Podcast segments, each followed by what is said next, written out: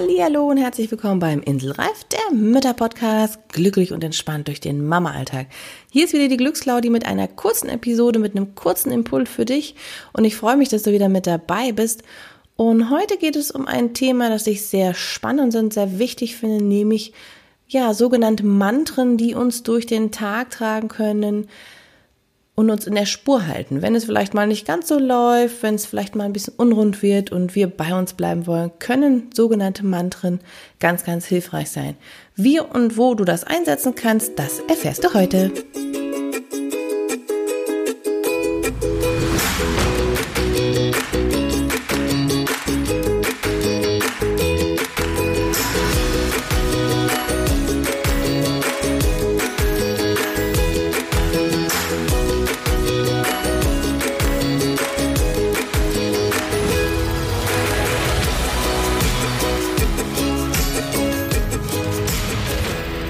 Heute geht es also um sogenannte Mantren und wie du sie für dich in deinem Alltag nutzen kannst.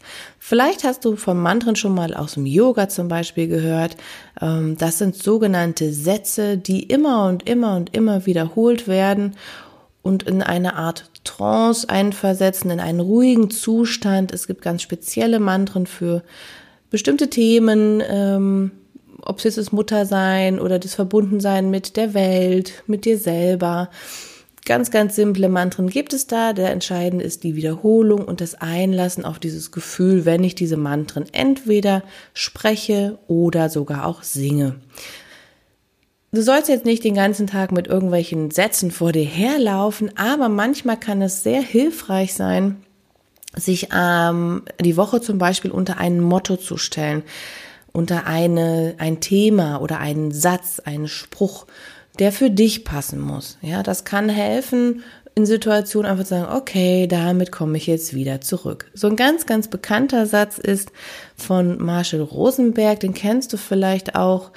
Mein Kind tut nichts gegen mich, sondern nur für sich. Das finde ich zum Beispiel einen ganz wundervollen Satz auch, um immer wieder zu sagen, okay, mein Kind macht das jetzt nicht, um mich zu ärgern oder um mich zu provozieren, sondern weil es gerade keine andere Lösung weiß, keinen anderen Weg findet und sich nur so ausdrücken kann. Das ist ja bei uns nicht anders als Mütter und von daher finde ich das immer schön, am Verständnis zu bleiben und nicht gleich überzureden, sondern okay, es ist so. Und manchmal hilft es dann, sich diesen Satz immer und immer wieder zu sagen oder ihn dir sichtbar zu machen, dass du sagst, ich habe eine Karte, die dann in dem Moment ausliegt oder einen Wandspruch. Das ist ja in dem Sinne nichts anderes. Sowas wie, ähm, gib jedem Tag die Chance, der Schönste deines Lebens zu werden, ist ja auch wie eine Art Mantra. Das ist ja so ein typischer Spruch, den man sich vielleicht als Wandtattoo irgendwo hinklebt oder hinmalt.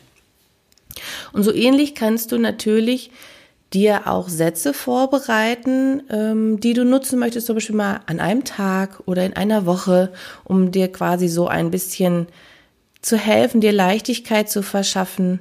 Und ich mag dir gerne hier noch so ein paar Beispiele nennen, was sein könnte, was du nutzen kannst für dich, um gut durch so eine Woche zu kommen und dir selbst, ich sag's mal so, eine Art Anker zu verschaffen, ein Stütz, eine Stütze, um ja, auch in schweren Situationen bei dir zu bleiben. Das kann helfen.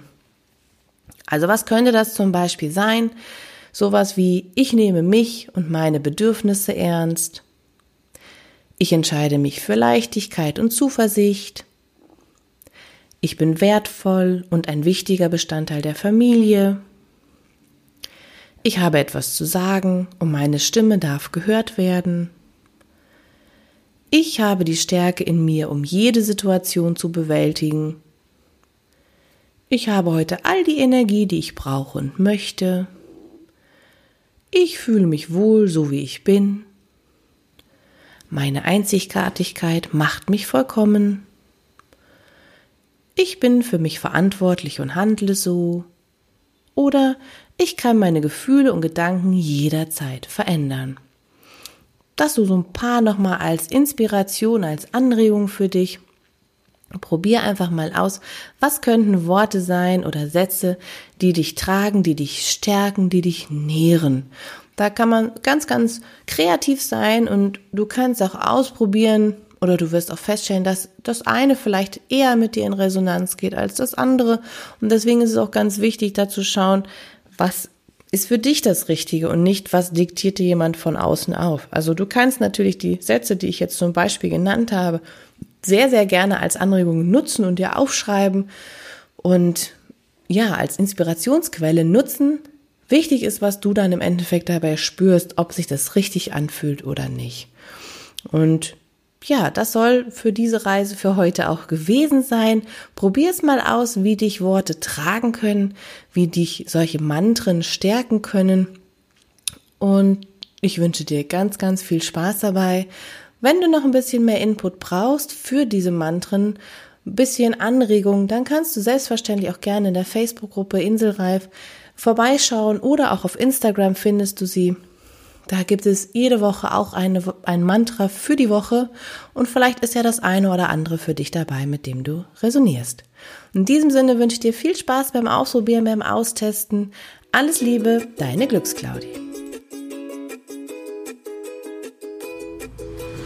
Wenn dir diese Folge gefallen hat und du dich inspiriert fühlst und neue Ideen für deinen Alltag hast, dann freue ich mich, wenn du den Inselreif Podcast mit deinen befreundeten Müttern teilst oder eine positive Bewertung hinterlässt. In diesem Sinne, alles Liebe, deine Glücksklauen.